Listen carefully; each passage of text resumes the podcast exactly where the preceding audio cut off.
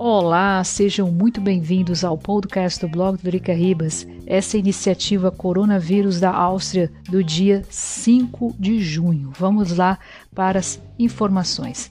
A Alemanha retira quase toda a Áustria da lista de regiões de risco para a Covid-19. No Tirol e em Vorarlberg, os distritos de Jungholz, Mittelberg, Kleines Wasserstahl permanecem ainda como região de risco. Em outras palavras, os alemães que aí estão têm que fazer ainda quarentena quando voltam.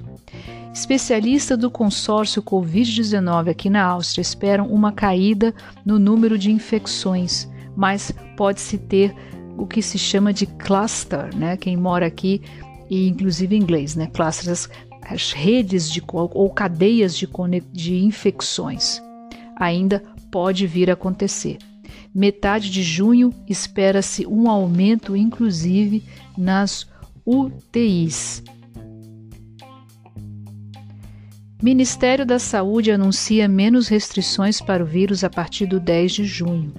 Principais: gastronomia pode permanecer aberta até meia-noite fim da obrigatoriedade de máscaras FPP2. Lembrando que máscaras continuarão sendo obrigatórias em supermercados, lojas e transporte público.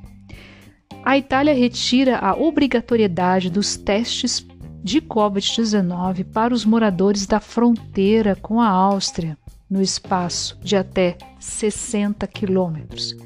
Em Viena, aqueles que serão vacinados no Austria Center Viena, pede-se que se utilize o transporte público. Os estacionamentos não possuem lugares o suficiente. Esse foi, essa foi a iniciativa Coronavírus na Áustria, inclusive essa é a última que a gente está gravando.